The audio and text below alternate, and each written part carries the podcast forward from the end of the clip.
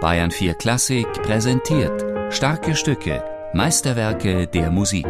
Immer samstags um 17 Uhr in Bayern 4 Klassik.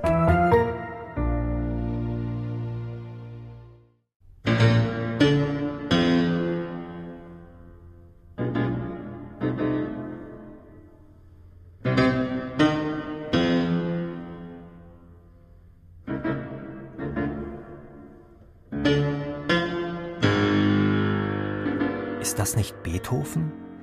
Das könnte sich fragen, wer sich auf die Spuren Karl Czernys begibt und die ersten Takte von seiner Klavierfantasie Opus 27 hört.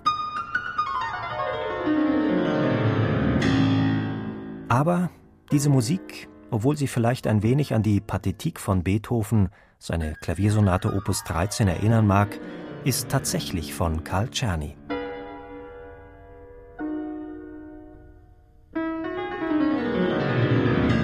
Für den Pianisten Christoph Hammer, der die Klavierfantasie von Czerny und andere seiner Werke eingespielt hat, ist die Nähe seiner Musik zu der von Beethoven nicht ungewöhnlich. Die Verbindung zwischen Czerny und Beethoven ist eine ganz, ganz wichtige. Und ich glaube, es ist ganz wichtig zu wissen, dass Czerny nicht nur der Etüdenkomponist war, sondern er war auch besonders am Anfang seiner Karriere eigentlich ein Komponist, der auch nach höheren Wein gestrebt hat, sprich auch große Werke, Sonaten geschrieben hat, Fantasien, also die typischen Charakterstudien seiner Zeit.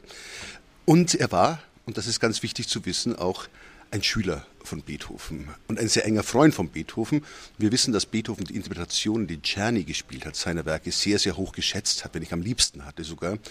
Insofern darf man Czerny nicht unterstellen, dass er nur ein ja, schneller Fingerfertigkeitskomponist war, sondern auch ein großartiger Musiker, Pianist, Komponist und Lehrer, der die höchsten Werke seiner Zeit natürlich gut kannte und dementsprechend auch rezipiert hat, beziehungsweise auch Techniken entwickelt hat, die vielleicht sogar andere Komponisten angeregt haben, neue Klangideen und neue Figurierungen zu schreiben.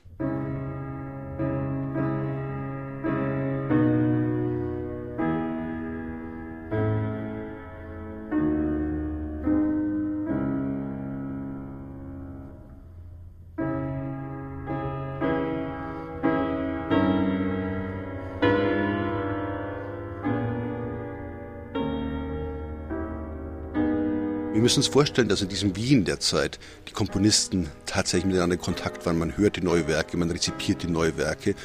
Und ein Werk hat natürlich anderes angeregt. Und gerade Partitik, dieser enorme, persönlichkeitsgebundene, sehr starke Ausdruckswille eines Beethoven hat natürlich dann die Komposition radikal verändert. Das war ein Genre auch der Zeit, dass man eine Partitik plötzlich geschrieben hat, eine persönliche Ausdrucksstärke in den Kompositionen. Das ist ein ganz neuer Schaffenswille da, ein ganz neuer Stil plötzlich aufgebrochen. Und das ist natürlich sehr, sehr stark zurückzuführen auf Beethovens Partitik.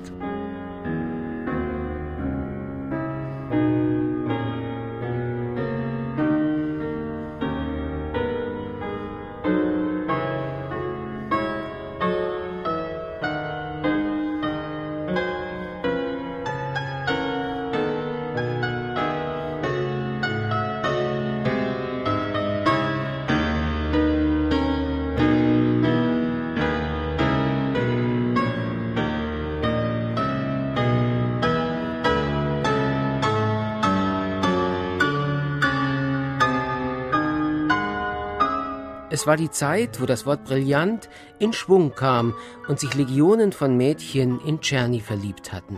Schreibt Robert Schumann in seinen Schriften über Musik und Musiker. Und in seiner 1935 veröffentlichten Autobiografie Chronique de ma vie meint Igor Strawinski, Ich habe immer an Czerny den blutvollen Musiker noch höher geschätzt als den bedeutenden Pädagogen.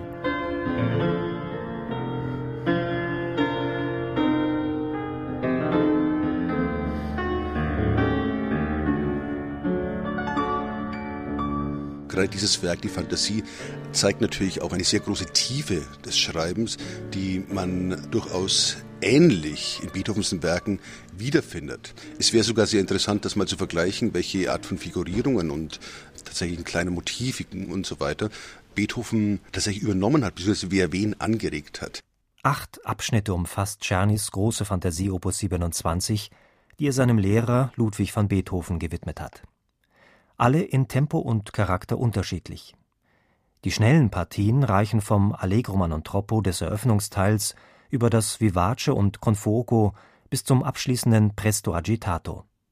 Die langsamen vom Adagio cantabile über das Andantino und das Allegretto grazioso bis zum Tempo di